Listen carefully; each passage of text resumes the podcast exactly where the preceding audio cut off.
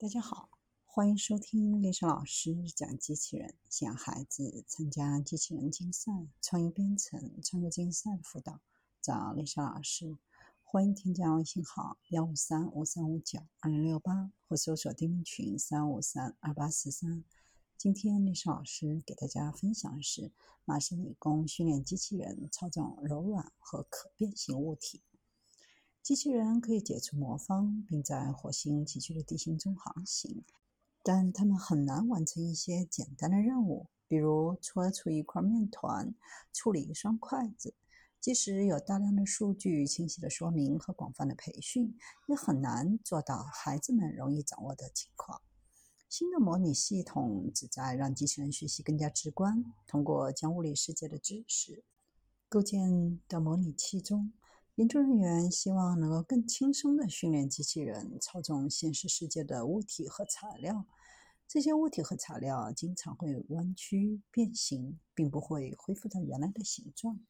在模拟系统当中，机器人代理通过在模拟中操纵各种软物体，来学习如何完成一系列给定的任务。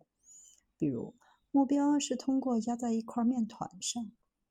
或者用大头针在上面滚动来压扁它，在绳索中将绳子缠绕在柱子上，在筷子使用当中，拿起一根筷子将其移动到目标位置。研究人员通过训练这些机器人在强化学习算法下，更快地完成这些其他任务，使得机器人能够利用基于梯度下降的优化技术来找到最佳的解决方案。这让机器人对现实世界有更直观的感觉，充满了可变形的物体和不明生物。机器人可能需要数千次的迭代，才能通过强化学习的试错技术来掌握这项任务。强化学习通常用于在模拟中训练机器人，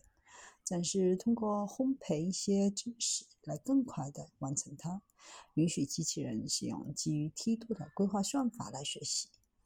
通过名为太极的图形编程语言，将基本物理方程融入到模拟系统中。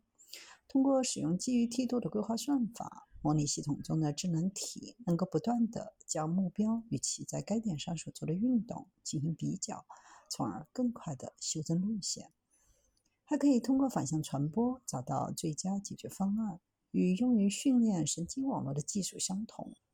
反向传播为代理提供了更新动作以更快达到目标所需的反馈。